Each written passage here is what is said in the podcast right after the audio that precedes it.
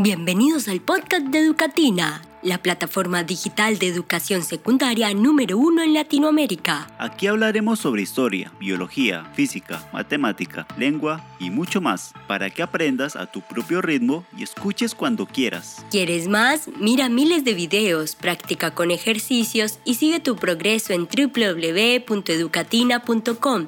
Ya comienza el episodio de hoy.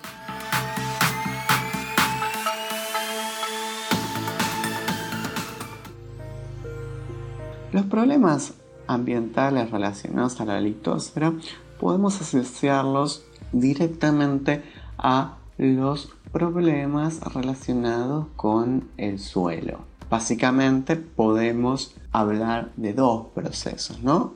Digamos, con respecto a procesos de la interrupción en la producción del suelo como la propia degradación de estos mismos. Vamos a ver el origen de estos dos procesos. Pueden ser tantos factores físicos como factores químicos. Relacionados a factores físicos están los de la erosión. ¿sí? Los procesos de erosión del suelo sería la pérdida de los horizontes del suelo. Recordemos que el suelo está dividido en lo que se llaman los horizontes hasta llegar a la roca madre. Por el sobreuso de estos suelos se van perdiendo estos horizontes, se van degradando, van perdiendo, digamos, las propiedades propias de cada horizonte. Esto hace que, digamos, mediante procesos erosivos, estos suelos se muevan hacia otros lados, básicamente hacia lugares más bajos como los ríos y los océanos y se pierda la capacidad productiva del suelo. La pérdida de capacidad productiva, recuerden, implica la pérdida de producción de alimentos, básico para el sustento de la humanidad. Esa es una de las cuestiones que podemos recalcar con respecto a esta cuestión.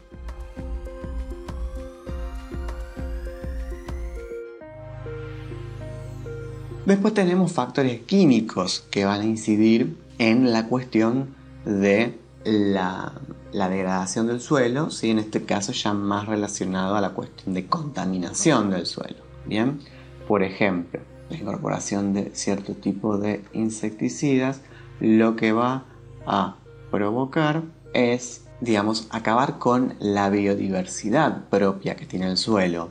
Ciertos tipos de insectos que son propios de la dinámica productiva del suelo que los necesitan para ir aumentando estos, estos horizontes que nosotros hablábamos anteriormente, para que las plantas puedan desarrollar sus raíces y obtener los nutrientes. Bien, los insecticidas lo que van a hacer es acabar con toda esa eh, biodiversidad.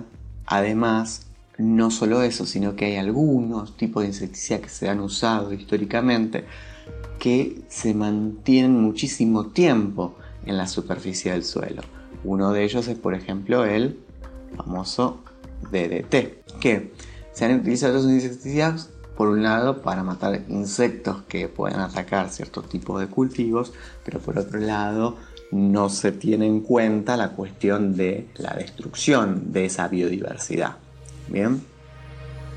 Otro tipo en esta cuestión son los herbicidas.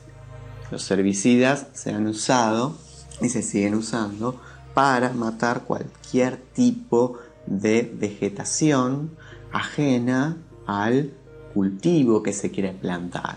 Por ejemplo, esto está asociado a cultivos transgénicos como el de la soja. bien?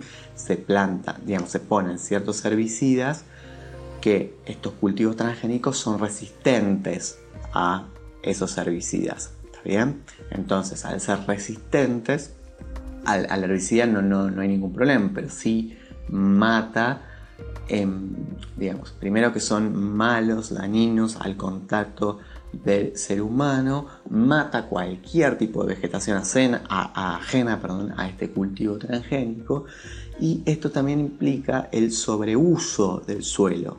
¿sí? O sea, cuando estamos hablando de esto, tanto los factores que empiezan la erosión como los factores químicos que se incorporan al suelo para ciertos tipos, para el, aumento, digamos, de, la productividad, en realidad a largo plazo, ¿sí? están haciendo una, están logrando una disminución de la productividad total del suelo.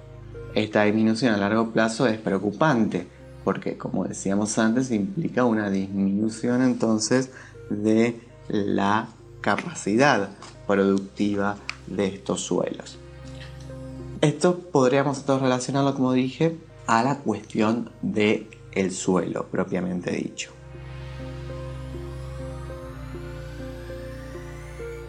Ahora bien, ¿qué otros problemas están asociados a la litósfera?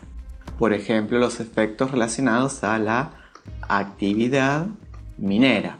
Dependiendo del tipo de minería que se utilice, y más últimamente, por ejemplo, con este tipo de minería que se llama a cielo abierto, lo que se hace es destruir prácticamente una montaña. Em, encima el tipo extractivo es no para minerales de uso general, sino para la extracción de minerales preciosos como el oro. Y esto lo que va a provocar es que se usen ciertos tipos de tóxicos que son arrojados a los ríos y esto provoque no tanto la contaminación de la hidrófera, sino también la absorción de esos tóxicos por parte del el suelo y cuestiones que nosotros estamos tratando, ¿no? Digamos, los problemas potenciales o estos problemas ambientales asociados a la litosfera. Eso es todo por ahora. Si te gustó el episodio, recomiéndalo a tus amigos y dale seguir para ser el primero en enterarte de las novedades. Puedes acceder a los recursos complementarios de este episodio en www.educatina.com.